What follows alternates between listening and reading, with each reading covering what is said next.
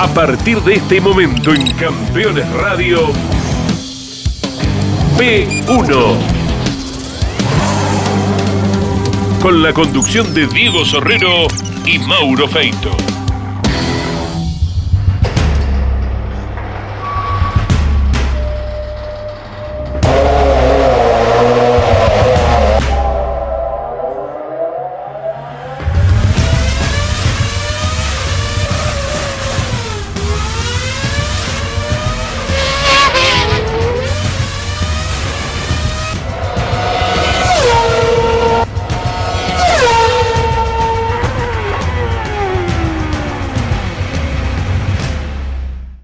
¿Qué tal amigos de P1? Llegamos al final de una saga que enamoró no solo a los fanáticos de Chevrolet, sino también a los del turismo carretera. ¿Cuánto tiempo estuvimos ¿no? para contar la historia de Luis Oscar Minervino? Patita en su taller de Chacabuco realmente nos emocionó todo porque se va a emocionar en este programa, porque va a entrar un personaje que fue casi su socio ideal técnicamente y también compartió muchas cosas eh, a nivel familiar y se va a abrir el corazón en la relación de Patita con Alberto Canapino. Justamente hace un día, este 15 de febrero, se cumplieron dos años de la muerte de Alberto, esa sorpresiva muerte eh, que nadie esperaba después de que el COVID-19 se metiera en su salud y lamentablemente lo llevara por siempre. Eh, y en esta relación de Alberto nace también aquella relación con Agustín Canapino, eh, con quien Patita sale campeón como motorista en el TC Pista. Se conocerán con Alberto Canapino mucho antes, lo voy a dejar para el programa, pero será mucho antes. Recuerda dónde trabajaba Canapino, ¿no? Bueno, ahí lo vio por primera vez escondido trabajando Alberto, pero lo va a contar Patita. Eh, aparecerá Mouras en este capítulo, el último de esta vida de Minervino en P1. Eh, Mouras y aquella trágica muerte del 92 cómo vivió la ida eh, de un ídolo gigante que tuvo el turismo carretera. Él mm, va a destacar una anécdota en, Mendoza, realmente increíble, para poner en la magnitud que tenía Mouras en sus rivales, cómo lo veían a Mouras ellos. Y luego sí, lo que tantos fanáticos de Chevrolet esperaban, los subcampeonatos de Patita, si no hubiese sido por Traverso, ¿no? Pero Traverso elevó la vara y ahí fue Patita a pelear los campeonatos y le tocó perderlo. Después hubo un tercero que casi sale subcampeón y se metió Pernía, ¿se acuerdan? El Tano Pernía con el Falcon en esos eh, campeonatos donde el Traverso realmente fue imbatible, pero que son un orgullo para Minervino haber peleado con el Flaco. También seguirá contando anécdotas con el Flaco Traverso. Y después prepárese para un final realmente muy emotivo donde va a desnudar su alma y todas las cosas que vivió, a nivel familiar especialmente. Patita Minervino, uno de los ídolos sin corona del turismo carretera. Capítulo 3 de su vida y el último en P1.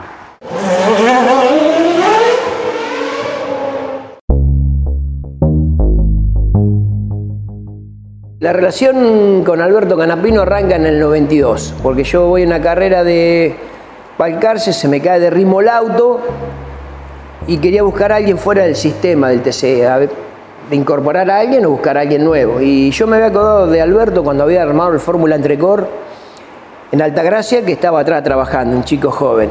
Y bueno, fui a hablar, lo, lo llamo por teléfono, me dice, tráete las cuatro gomas que corriste me llevo las cuatro gomas, entro en el taller ahí donde está en la ruta Recife y miró las gomas, dice, vos que tenés Norio, yo tengo dos motores, dos cajas, estamos así, armados. Bueno, bueno, cualquier cosa te comento.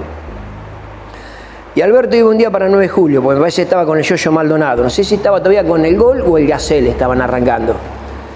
Y vino Alberto y miró todo, como era él de meticuloso, de espionaje, que teníamos esas cosas y dice, vamos a trabajar juntos. Hice una reforma, llevamos el auto, me dice, tráeme una llanta, le soldamos un caño, se movía adelante el auto, lo trabó. Eh, nosotros teníamos una suspensión trasera que me la había hecho Gustavo Donadío. Esa suspensión, te la cuenta Gustavo, era la parrilla, era el tren trasero de la fuego invertida. Como yo tenía que correr la ruta, el, tono Constantino, cuando armo el primer auto, me dice, vamos a quebrar la carretilla. La carretilla, los que tienen de Chevrolet, que tiene cuatro tacos, adelante no lleva atrás. Entonces, que quebramos la carretilla, las parrillas agarraban avance y todo. Bueno, lo que el auto, yo cuando caigo con el auto, el auto tenía mucha flexión. Entonces Alberto hizo los caños, pim y, y después se fue modificando todo eso. Y bueno, me cobró un honorario ahí que siempre después le hice una fotocopia en vida que me pedía, que eran 1.500 pesos, 1.500 asesoramiento y 90 materiales. Fuimos a correr a Buenos Aires, que es la última carrera que Roberto ve la bandera en vida, y Alberto se aparece el viernes, que andaba en moto, con la chequera para comprarme un juego más. No, le digo, no hace falta, le digo esto. Y arrancamos ahí, terminamos esa carrera segundo. Yo esa carrera tengo una desafortunada frase que digo, uy, le perdoné la vida a Roberto y Jorge Pedersoli se enojó conmigo, pero yo dije eso por decirlo porque, porque nos tocamos con Roberto, yo, el Bacelá es el ciervo, yo lo, lo, apoyo, queda cuarto, se recupera y me pasa. Y yo llego segundo, porque Juanchi adentro del auto hace así, y me hace así como para que me quede tranquilo y yo entiendo como que eran 10 segundos. Y yo digo, bueno, si llego segundo por ahí, no sé, no lo iba a poder volver a pasar a él. Pero yo llego segundo, quedó segundo. Y quedé segundo esa carrera. Bueno, pero son cosas que uno fue aprendiendo, viendo, momentos espectaculares. La bandera cuadro que se prepara, ganó. Ganó Roberto Moura, aquí en el autódromo. Segundo Minervino y tercero Hernández. Tenemos una carrera de Buenos Aires que es una carrera que no llegaron muchos chorros ese día. Pero la tengo presente porque siempre me dijeron, va, he corrido, he exigido el auto armándomelo, yo sabía hasta dónde había que exigirlo, pero tal vez varias veces lo, lo, podría haber eh, exprimido más. Vi una carrera de Buenos Aires hacía un calor impresionante, claro que hacía. Y bueno, veníamos corriendo, teníamos los vidrios que eran movibles, los teníamos con una correa, sacábamos un punto, bajaba la correa. Bueno, doblo la horquilla, entramos, la recta principal, sonido igual que siempre. Cuando salgo de, de la doy la vuelta, salgo de la chicana de, Ascari y digo, hacía un calor, lo bajo dos puntos el vidrio, bajo dos puntos y me abre así.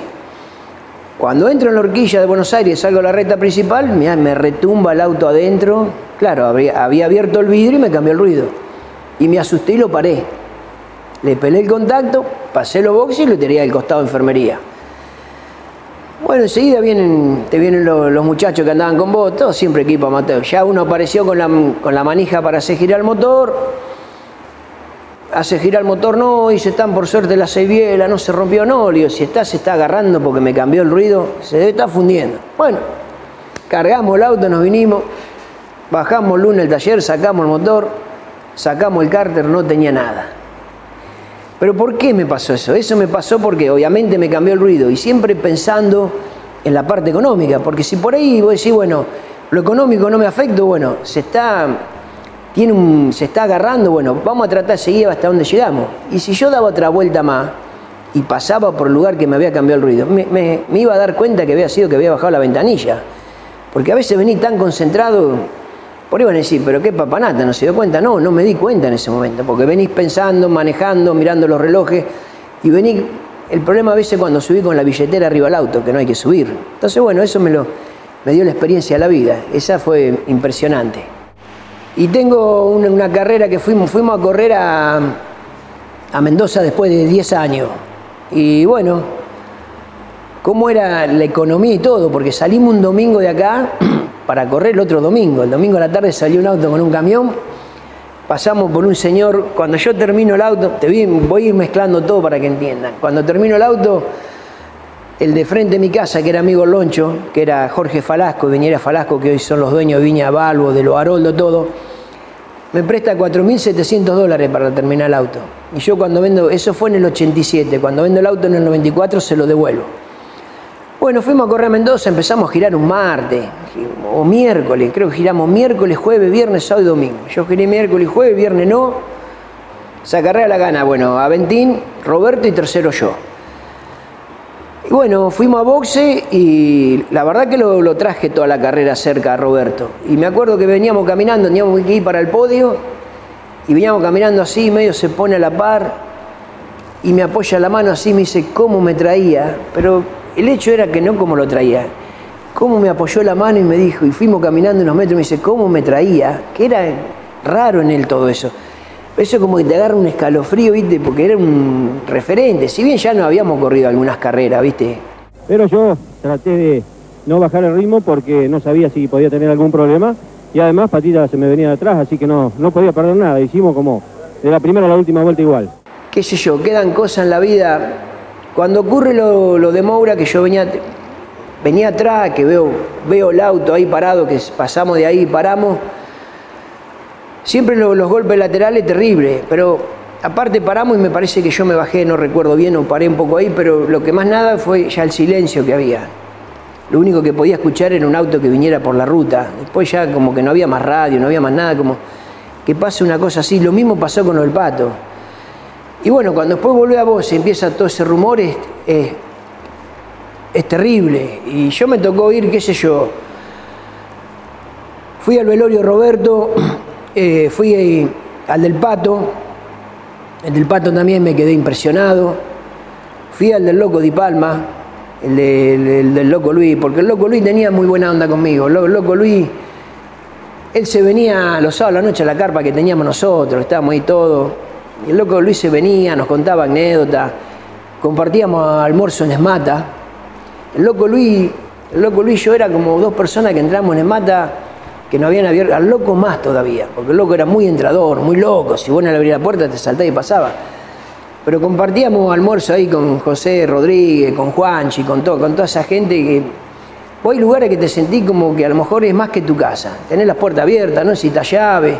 Parece que va a llegar y te están esperando para saludar y no, no sabés que... Ellos no sabían que vos llegabas, como que se desvive la gente, pero no por, por ser corredor, nada, a lo mejor porque éramos de la provincia, campechano. Eso tiene un valor incalculable.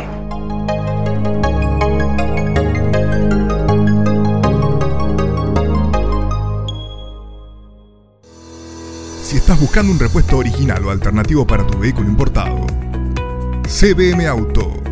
Años de experiencia. Miles de clientes satisfechos. Importador directo desde Estados Unidos y Europa. cbmauto.com Yo, Norberto Fontana, te lo recomiendo.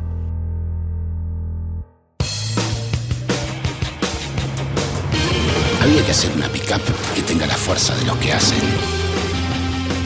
Renault Alaskan, hecha para los que hacen.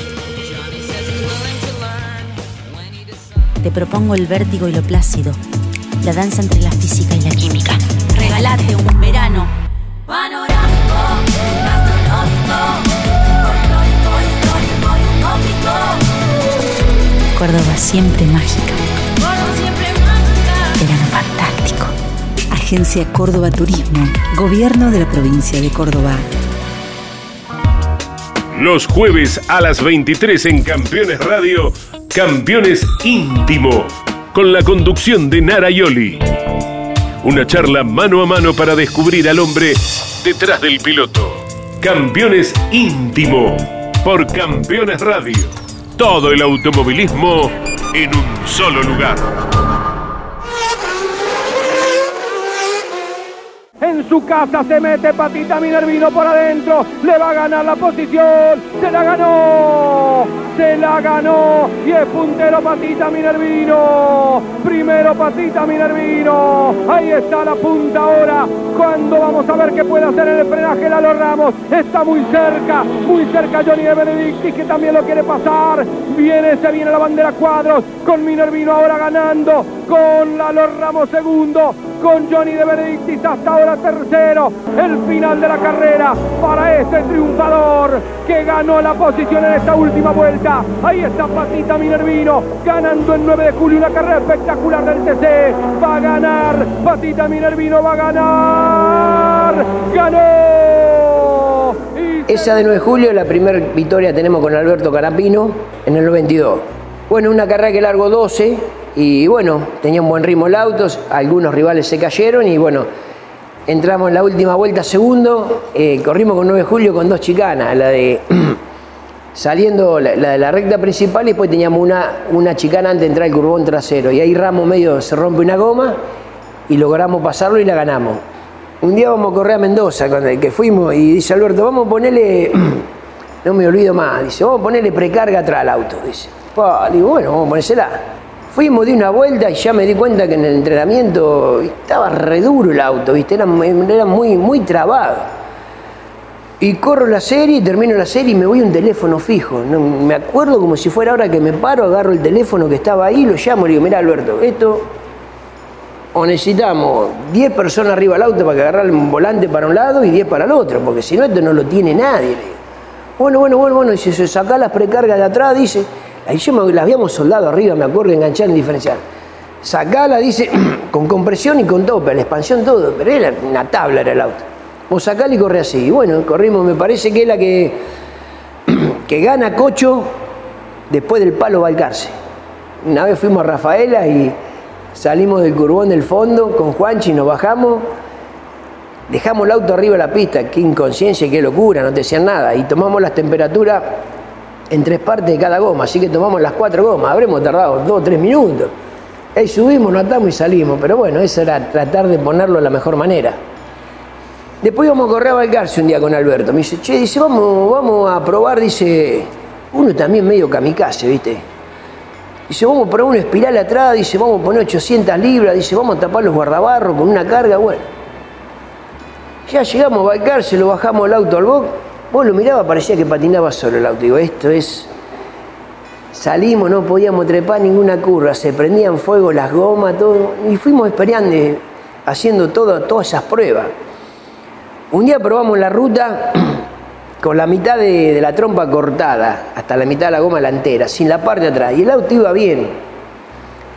Teníamos que ir, no me acuerdo si era Valcarce otra carrera, y me dice, eh, dice Alberto, vamos a probarlo, y yo, pero si ponemos esto nos van a echar, porque aparte perdíamos lugares de publicidad, todo, parecíamos unos locos, pero bueno, Romero que quiere frenar lo más tranquilo posible, pero sin que se le venga encima. Ahí están doblando, doblan hacia la derecha. Ahí está el final de la carrera. Ahí está el chueco Romero, José, María Romero que quiere la carrera, Minervino también. Están casi emparejados, casi emparejados, Minervino. Minervino por media trompa, ¿cómo le ganó? Cuando llegaron la última carrera del 92, que es la carrera después de la muerte de Roberto que le ganamos a Romero en Buenos Aires, esa carrera en la última vuelta. Esa carrera es la, la última carrera que se corre con elástico atrás. Y en 93 arrancamos con el grupo amortiguador espiral. Me dice Alberto, vamos a probar, dice, vamos a hacer unos tensores al medio del auto, así. Y me fui a probar un 8 de enero, un 9 de enero, hacía un calor en Buenos Aires, pues se podía probar, te dejaban probar en esa época. Bueno, la conclusión que en la horquilla era impresionante el auto, como decir un parcial que tomábamos, no sé, por decirte de 20 segundos, 15, era impresionante, pero en Saloto, ay, había que agarrar y era, entraba, salía, se iba a digo, no, esto no va, después hizo la suspensión esa. O Alberto fue muy, un tipo muy, muy inteligente, sabía mucho. Ese auto lo hace Alberto 93-94 y lo se arma frente a Lomar Wilke, en, el pasaje de Torino. Lo arma Miguel Lopresti y Fabián Fuente con todos los chicos. Y bueno, y Miguel, como hincha independiente, acérrimo, que no se va a cambiar nunca, le pone la diabla por los rojos. Y arrancamos con la diabla y la diabla y los diablitos y la diabla y quedó la diabla. Y después y sucesivamente todos los autos que hacíamos, que yo no hice mucho mi campaña. Mi campaña tuve eh, tuve cuatro autos, nomás, eh, cinco autos nomás, cinco autos, que si vos decís del 88 al 2006 no son tantos, ¿viste? Porque, qué sé yo, el primero lo usamos hasta el 95, después los otros, bueno, y no lo podemos sacar en el 94. Faltaban los frenos, no me acuerdo, algo. Nos quedamos eh, medio corto con los números. Y el flaco aparece en Buenos Aires, debuta con Pernigote en el chasis. Y después las primeras, creo que en Santa Teresita va con Tulio Crespi. Y después el flaco habla con Alberto. Y bueno, arranca y empezamos a trabajar juntos los dos. Eh, medio Alberto oficial del flaco y nosotros, bueno, nos daba un asesoramiento, pero lo peleamos bien el campeonato. Tuvimos un par de carreras que nos tocó parar, que no hubiesen sido las que no teníamos que parar, una Dora, Buenos Aires, me parece que rompe una masa corriendo con Sala. Y bueno, el primer año creo que quedamos medio cerca en los puntos y nos ganó el flaco. Y después creo, no me acuerdo si el segundo año o ya en el 25 estaba la estrategia de los pesos y ahí creo que el flaco lo manejó mejor que nosotros. En el 95 ganamos dos carreras lindas, ahí en Buenos Aires. La primera en la temporada, que justo el flaco había arrancado con Alberto, y otra más. Y no. Yo no me acuerdo, me parece que esa. No, recuerdo si esa carrera, la segunda, del 95 hicimos una buena diferencia en, en clasificación y ahí el flaco le pide que Alberto que le haga un auto nuevo al toque. Ese tal vez fue un error nuestro mostrar todo lo que teníamos. Por ahí no te das cuenta, ¿viste? A veces pensás que pensás que haciendo un buen tiempo en clasificación, una buena diferencia, podés lastimar al rival y por ahí no es peor. Por ahí lo despertás y en el caso del flaco que estaba la economía, creo que hicimos un macanón ahí. Aparte la hicimos bien, salimos la segunda tanda, dimos una vuelta, lo pusimos arriba a los caballetes y nos apoyamos en el auto a mirar. Pero bueno, ese- no, no hicimos el araquiri con el mismo, con el cuchillo nuestro. Nosotros que tendríamos que haber quedado segundo, dos décimas y nada más, tres décimas. Estaba imparcial Alberto. No creo que me haya hecho sacar un segundo dos para hacer un auto nuevo, eso no lo puedo saber, ¿no? Pero bueno. Alberto era así, era hermoso. El equipo era un equipo amateur, con gente, con pibes jóvenes, todo, con mucha garra. Eh, el flaco con toda su estructura, su, su, su experiencia. Y tengo una. Un día hemos largado una final, creo que era 96, me parece. Y viene Alberto, en ese, en ese tiempo los motores andaban 9.500 vueltas, ¿viste? Y me dice Alberto, dice, ¿cuánto tenés el limitador? Le digo, 9.500 lo tengo, bueno. Y agarró y se lo cambio para la serie. En ese momento me daban todas las luces, pasé todo. Y se lo pongo 9.750. Y saliendo de esa loto, le levanté la mano y lo pasé como colectivo lleno al flaco. Y se vino Alberto enojado, me, di- me dice, pero no, vos me dijiste la tenía nueve y medio. Le digo, qué sé yo, le digo, toco tantas cosas, le digo que ni sé, bueno. Sí, era una época que, era mató a era mató a morir. Cuando yo vi al taller allá en un momento, no sé si le hacía el motor a Julio Catalán Magni. Y llegué, estaba con un banco portátil que lo había puesto en medio del patio, tirando agua ahí, probando el aire libre. Digo, bueno, vamos a arrancar con todo esto. Y estaba papá Alberto también. Y digo, bueno, bueno, que algunos nos falten algunos jugadores, nos juntamos con otros. Y la verdad que fue bárbaro. Arrancamos ahí, Agustín Julieta Chico, Agustín, creo que le armó un carta en ese momento y se echó en una pared, después lo llevamos al simulador, al Daytona. Y arrancamos toda la familia, agarró un montón de trabajo, hicimos el proyecto TC2000, hicimos muchas cosas juntas. Muchas.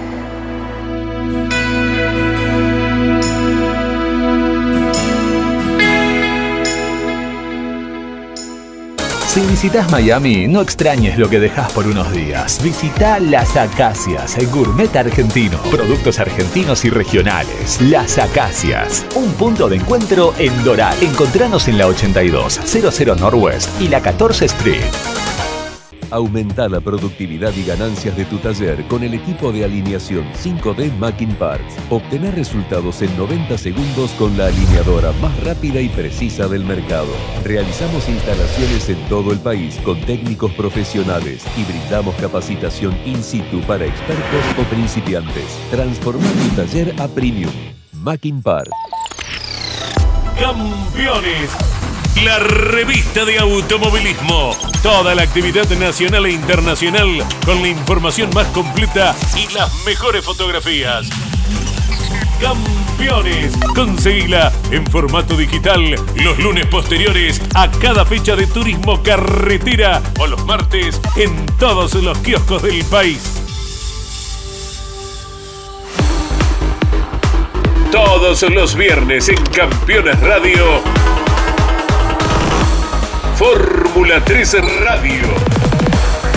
Un programa dedicado íntegramente a la información de la Fórmula 13 Metropolitana, la categoría de monopostos más importante del automovilismo en Argentina. Fórmula 3 Radio. Con la conducción de Andrés Galazo. Todos los viernes a las 15 en Campeones Radio.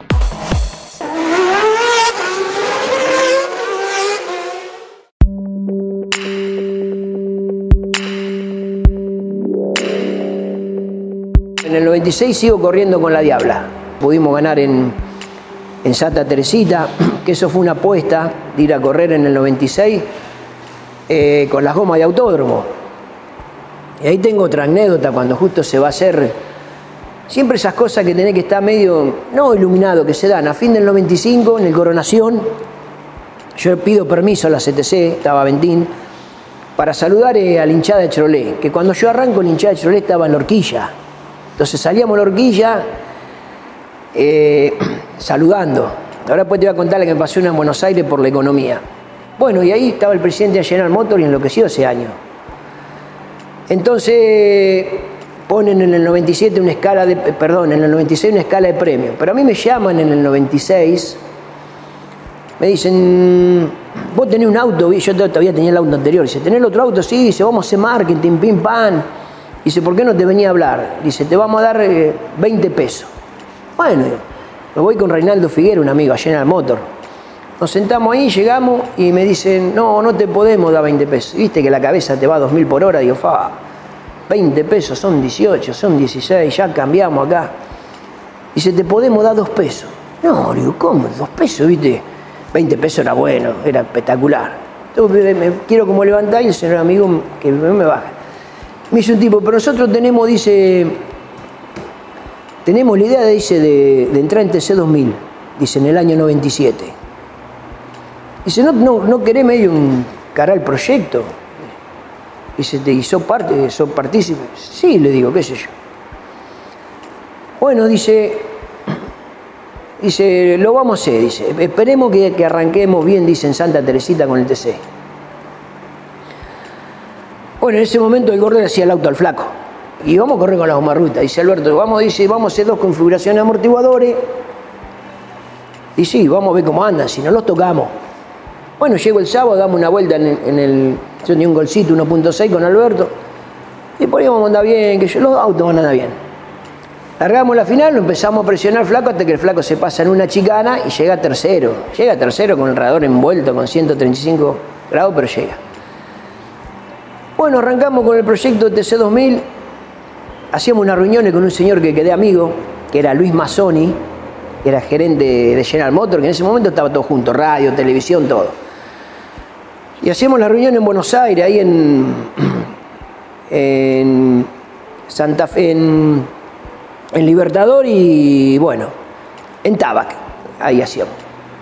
Y no lo podíamos firmar el contrato. Bueno, hasta que un día Copetines por medio, firmamos el contrato. Entonces le digo, va, lo íbamos a hacer, le digo, pero Alberto, yo voy a hacer TC 2000. Digo, tengo 37 años, ya estoy. No, dice, dale que. Dice que entra por la puerta grande, no seas chambón, que te dieron bola, vamos a hacer, hacer el proyecto. Bueno, le digo, pero ¿y cómo lo hacemos? Y dice, el proyecto dice, para no fracasar tiene que tener un piloto bueno y vos, vos tenés problemas y dice, hablamos con el flaco y Soli que haga los motores. No, le digo, yo ¿qué, qué problema tengo? Le digo, sí, nos daban la plata, todo bueno. Ahí venía todo bien, Alberto en los chasis, el peluca, reunión del flaco. En el Gol Club de Buenos Aires con los General Motors. Yo creo, qué sé yo, le, habrá pedido unos números un poquito más, más que Hamilton, Verstappen, y hoy se cae el flaco. Y ahí entra, aparece el pincho con Guillermo Ortelli, porque venían y se hizo el proyecto así. Arrancamos bien, después tuvimos una media complicaciones con los motores. Arrancamos muy bien en Río Cuarto, después no. En ese momento medio nos enredamos. Habíamos conseguido con el gordo Canapino un bloque que tenía el gringo Vini alemán. Y bueno, andaban bien los motores, un poco. Y yo me. Llegamos a una carrera, el otro día me estaba acordando, qué, qué, lindo recuerdo, porque fui, yo no me he corrido nunca en San Juan con el circuito viejo, no con el de la chicana ahora, el áspero.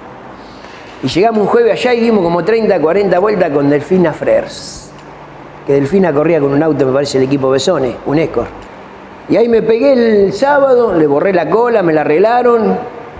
Después una carrera que venía bien ahí de San Juan, en una, creo que después la otra fecha gana Guillermo. En una se corta la directa.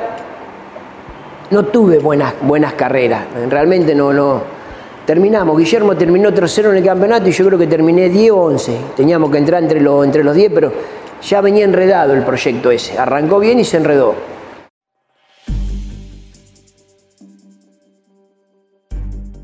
Y decidimos hacer un auto nuevo, un auto nuevo hacia Alberto y me pide que le, dé la, le pase la diabla a Guillermo. Con el pasar del tiempo, el auto nuevo que había hecho Alberto en el 97 era bárbaro, era bárbaro. Se cometió solamente un error que estaba mal el diferencial, porque es un auto que Alberto arranca en el 97 con, obviamente con los cuatro amortiguadores convencionales y un sistema de un amortiguador trasero sobre el diferencial. A raíz de que el problema estaba mal, el diferencial no, no se pudo aprovechar. Nosotros vamos camino a Santa Teresita, lo bajamos en La Plata y le digo, esto me parece que para andar en la ruta es re peligroso, le digo. Y ahí le pelamos el, el, amortiguador y corrimos. Y le encontramos el problema en la tercera, cuarta, quinta carrera, que fue Treleu, que hicimos un podio ahí. Ahí el auto había cambiado totalmente. Y después la de Río Cuarto es una carrera bastante especial, que le ganamos por tiempo al flaco Traverso. Eh, es una carrera que a veces le entiendo y no le entiendo, porque bueno, andábamos bien, andábamos muy enchufados, largamos la, la serie, los relanzamientos siempre por afuera, creo que fue por afuera el Gurí en la 1, y entra un pescar y yo relanzo, tenía, busco el lugar de pisar y tal vez no, no acelero en la recta, acelero un poco antes, y paso con una distancia X con el segundo, y me dan un recargo que tenía que recuperar, era 5 segundos, y bueno, Entramos en la, última vuelta como un segundo y pico y recuperamos ese segundo y ganamos por 6-7 décimas. Y el flaco renegaba porque decía que el acompañante, que en ese tiempo creo que estaba Valentini, me parece, que vivía, le había dicho 10 segundos. Y bueno, pero ese fue un premio, para el flaco era un premio muy especial, porque me parece que era el premio de Chabrán y pudimos ganar ahí. Ese año terminamos tercero en el campeonato, segundo el Tano Pernía. No sé si hubiésemos salido segundo, porque siempre digo que tres años segundo había que bancársela, pero bueno, la vida fue así y es hermosa.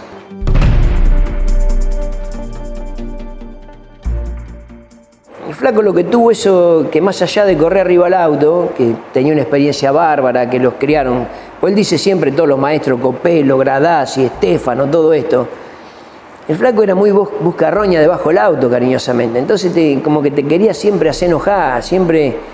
Y me parece que eso estuvo bueno. No sé si. Yo no lo tomé como un juego, pero a, veces lo entendí. Pero que te hacía calentar, te hacía calentar. Pero era lógico. La verdad que admirable lo que hizo el flaco. Ojalá le hubiese podido ganar uno de esos dos campeonatos, ¿no es cierto? Para decirle, flaco, yo te gané este.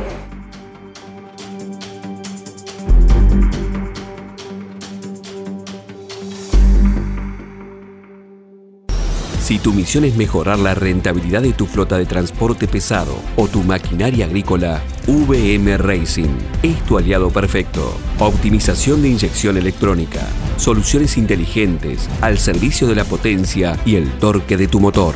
Porque tu cosechadora debe cosechar, porque tu camión debe transportar. VM Racing, nos vas a recomendar.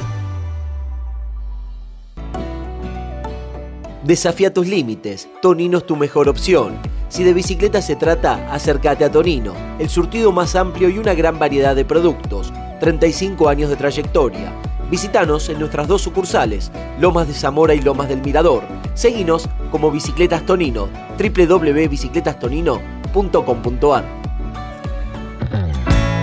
Terrus, una nueva concepción de vida Lotes sobre Ruta Nacional 14 en Concepción del Uruguay, Entre Ríos, con todos los servicios. Financia y construye Río Uruguay Seguros. Para más información, www.terrus.com.ar. Editorial Campeones presenta Mouras, Príncipe de TC.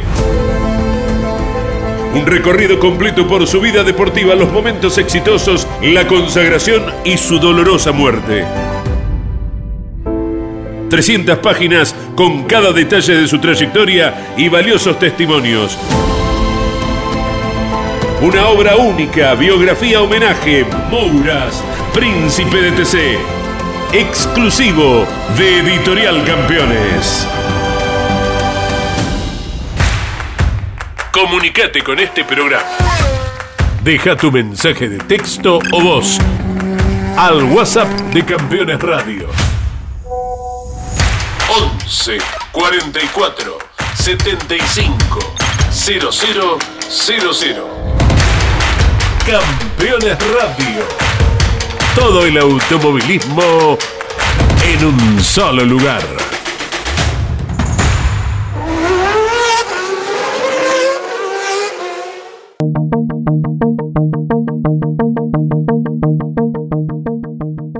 Siempre entendí y dije que cuando iba un circuito nuevo, por ahí uno tiene, por ahí sí me gusta más lo veloz lo lento, pero lo que yo entendí siempre que había que ir a un circuito y si en una curva tenía un problema, eh, tenías que hacerte amigo la curva, porque si te ponía en contra la curva eran dos problemas.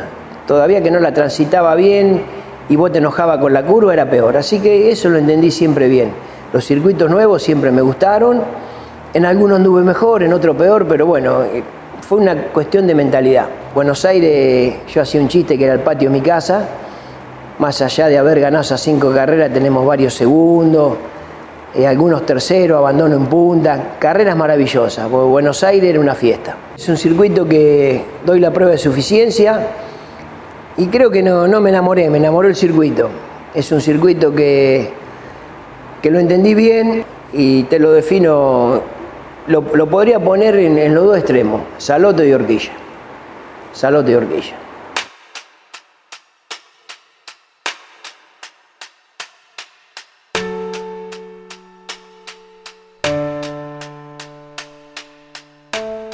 El tema del retiro, uno dice que nunca se retira, pero ya estamos recontra retirados. Pero vinimos lo- lo- los últimos años que yo corrí, eh, realmente no veía bien, la estaba porfiando. Una de las primeras veces que me doy cuenta es en la chicana Mar de Ajó, en la plana, que empiezo a frenar pensando que frenaba bien y me tocaban bocina, me saludaban y bueno, pasaban todo. Pero dentro de todos los circuitos que conocía me la rebuscaba. Entonces en el no- 2004, esta es una experiencia muy linda. Decido 2004 sí hacerme el último auto nuevo para el 2005, que yo corro hasta el 2006. Hacemos el auto nuevo con Alberto y vamos a debutar a Mar de Ajó. Bueno, creo que le había hecho un auto nuevo a Marquito también. Creo que clasificamos 37, 38, 38. Bueno, le digo a Alberto, digo, digo, yo lo cargo, me voy. Bueno, Marco se quedó, después no sé si arrimó el bochín, me parece que no llegó. Digo, pero vamos a probar la semana, le digo, a 9 de julio. Bueno, ya creo que ahí Alberto me parece que andaba con el JP, me parece, sí, me parece. Entonces vamos en la semana, bajamos el auto, doy una vuelta ahí, pim, pam, que toque el otro. Estábamos como a dos segundos y medio, 9 de julio. Y me bajo, que el otro. Habíamos puesto la adquisición de datos. Entonces le digo Alberto, tenía problemas amortiguadores, que esto. Sí, mirá, dice, podemos tener un problema amortiguadores, que esto, que el otro, un poco puesta a punto. Dice, hay un problema. Le digo, ¿qué problema hay? Yo pensando que iba a decir que se trababa la. Me dice, no está manejando nada vos. ¿cómo? Le digo, nah, no está manejando nada, patita. Pero yo digo, pensé que me estaba cargando, que no lo ponía en marcha, que no salía, no sé qué. ¿Cómo? No, no maneja nada. Pero que digo, ¿qué es lo que pasa? No, se frena acá, frena allá, vení en la olla, dice de 9 de julio. Me dobló el volante 13 milímetros para acá, lo corrí 8 para acá, lo corrí uno para acá. Le digo, pero ve, y medio chipeado viejo yo, ¿viste? si bien ya venía con la goma nueva, ¿viste? Acá, digo, pero ¿y ¿cómo es esto? Tenía dos caminos. Decirle que yo ya era, la, era el año 2000 pico, ¿viste? El 95, 96 había pasado. Decirle, mira, Alberto, yo salí dos veces subcampeón, una pavada, ¿viste? Si no, decirle, no, está bien, el auto no anda, listo, no seguimos más. Pero le dije, ¿qué, ¿cuál es el problema? No, me dice, mira, esto es muy simple. Acá te viene un periodista, un almacenero, un carnicero y entiende cómo es la técnica y te gana. Bueno, ¿cómo es? El que la olla dice tenés que, tenés que doblar el volante de una manera que vos pienses que girás con un redondo dentro de un cuadrado. O da la vuelta a la manzana, que te vas a la calle enfrente, tocá la punta esta, tocá la, la- la otra calle enfrente. Es un redondo, es una sola maniobra. Algunos van a decir, patita, ya lo sabíamos eso, pero no, hay que realizarla arriba al auto. Hay que realizarla. Y hay que realizarla a los 45 años, 46, chicos, no a los 18, 20. Lo importante es que entendí la receta. Hicimos unos tiempazos bárbaros, bárbaros. Entonces después viene que volvimos a probar los 15 días, que Alberto vino con el Pato Silva, lo bajé de dos o tres vueltas, hice un tiempo bárbaro, me hice cargar lo que me trae problemas. Y después me agarró, no el delirio, un amigo mío me lo, tenía una carrera para correr y me fui a correr, me fui a verlo a Sebastián Porto. A Jerez la Frontera y Estoril, que Sebastián nos dio todo. Y bueno, después volví y corrí otras carreras, un día fui a 9 de julio, creo que corrí poco ese año. Lo llevé al tono Constantino que vivía, tuvimos un problema con un balancín en la serie y no me subí más. Después no me subí más. Después me subí, del 2006 me volví a subir en el 2011, 2010, 2011. Tenía Micaela, me dice, papá, dice, nunca, dice, pude andar acompañante. Entonces le armé un auto, le pedí el semi a Canino Fancio y la llevé. Dio 35 vueltas. Las 20 primeras vueltas 20, 25 le enseñé a frenar con el derecho acelerador y la última dio 15 con el izquierdo. Y se bajó el auto y me dijo, dice, papá, yo tengo que correr. No, le digo, bueno, va a correr. Eh, pero dice, papá, tenés siete motores, tres cajas, esto. No, le digo, Micaela, vos no vas a correr. Y no sabía cómo terminar de, de atacarme. Y la última frase me dice, papá, yo soy un negocio económico bueno para vos. Ya lo sé, le digo, pero no me interesa. Ya lo sé. Si el auto vale 10 pesos, podemos juntar 11 o 12, pero no me interesa y no le hice correr.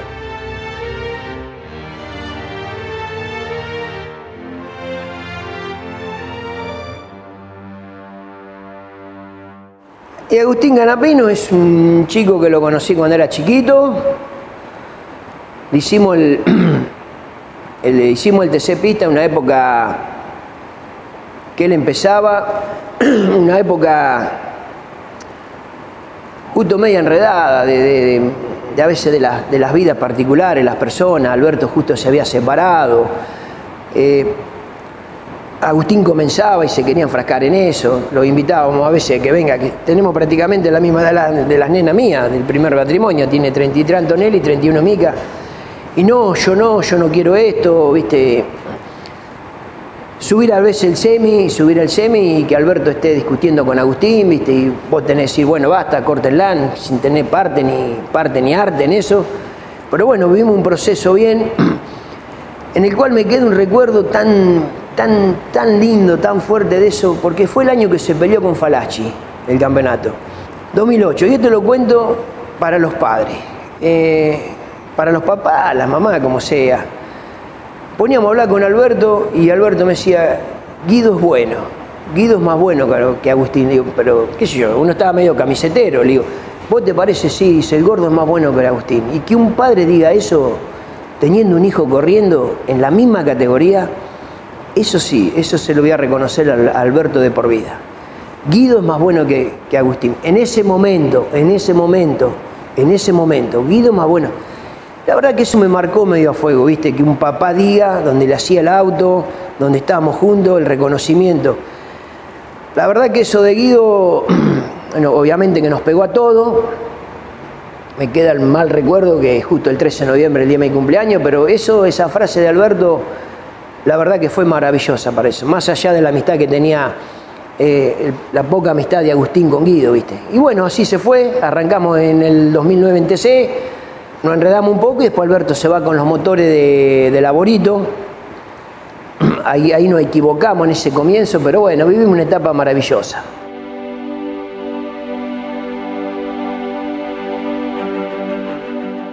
Hoy es extremadamente difícil trabajar con... Nada difícil. Es un poquito más complejo lo equipo que antes. Hoy vos, vos armás, esto lo voy a contar como anécdota, que es linda.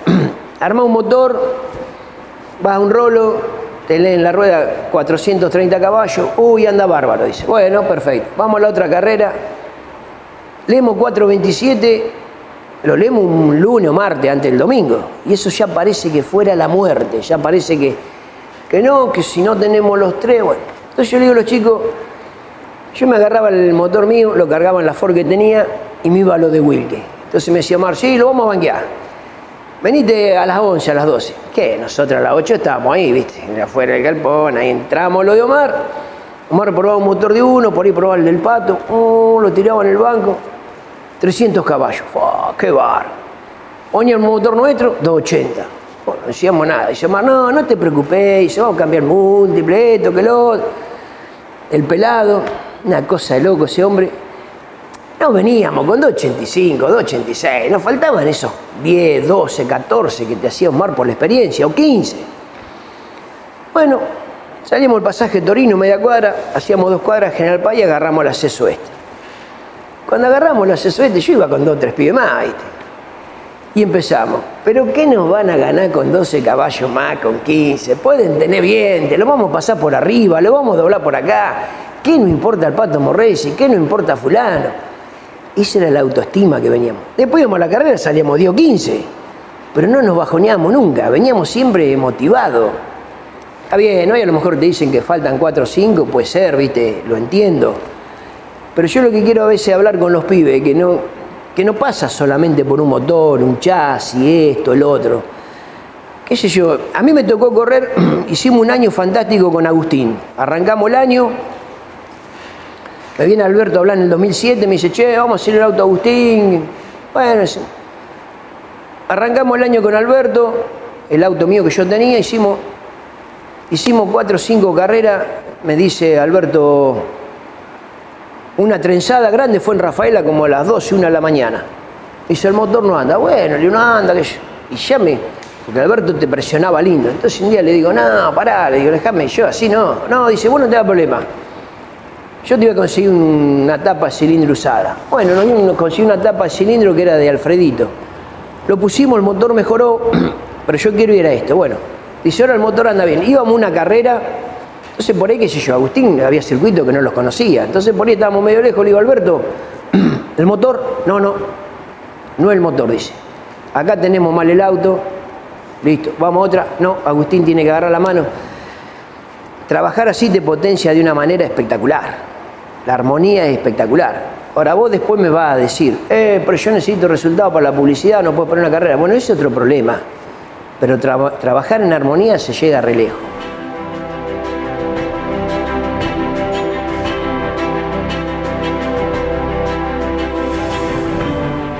Cuando tuve que arrancamos en el TC, hay 88 que era soltero, después me caso en el 89, que siempre la cargo a Antonella que es seis mesina, mentira, estaba embarazada Luján de tres meses.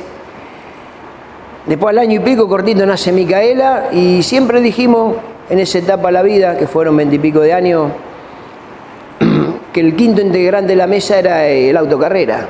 Y el autocarrera nunca se, se maltrató, ni se dijo nada del autocarrera se dijo, ¿qué pasa? No anda el motor, no anda esto, eh, no estás manejando bien. Fue increíble eso. Tuvimos años deportivos buenos, económica, económicamente buenos, y fueron años que siempre, siempre entendí que mucha plata que recogimos era el automovilismo. O sea, si recogíamos 10 pesos y nosotros teníamos que vivir con dos y después sobraban cuatro, eso no era nuestro. Así que lo hicimos, no estoy arrepentido aposté mucho al automovilismo. A lo mejor en un momento bueno de uno tendríamos que haber buscado algún otro negocio paralelo, hacer algo más para, para allá que estamos grandes. Pero bueno, no tengo de qué arrepentirme.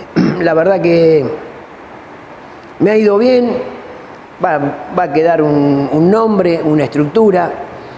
El día que no estemos veremos si todo va a la chacarita, qué sé yo. Pero no, estoy contento, estoy contento. La, la verdad que estoy, estoy feliz.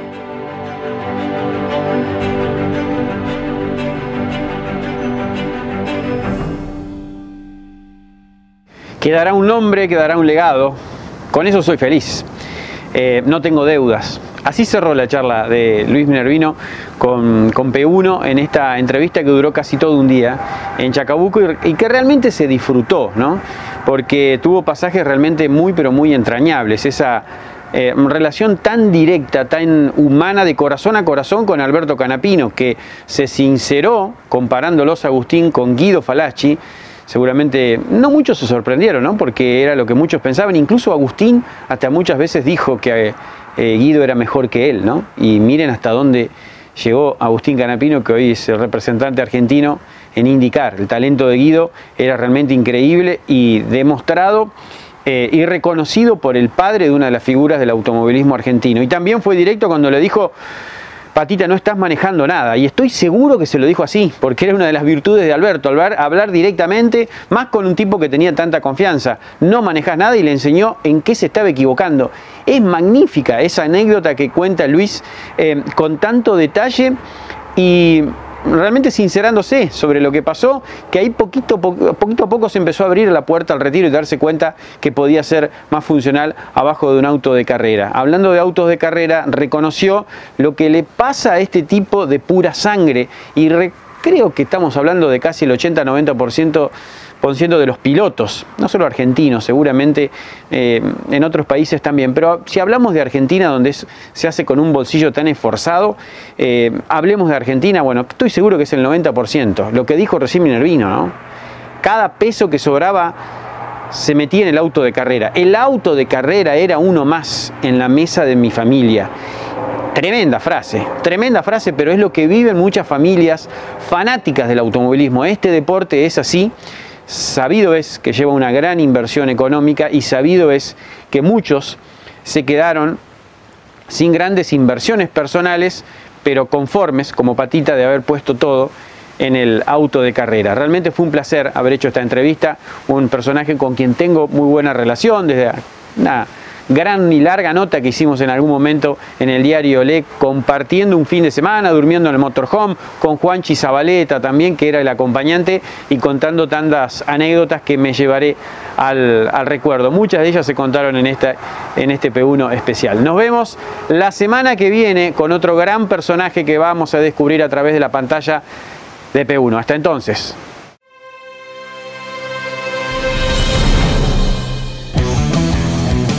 Hasta aquí en Campeones Radio P1.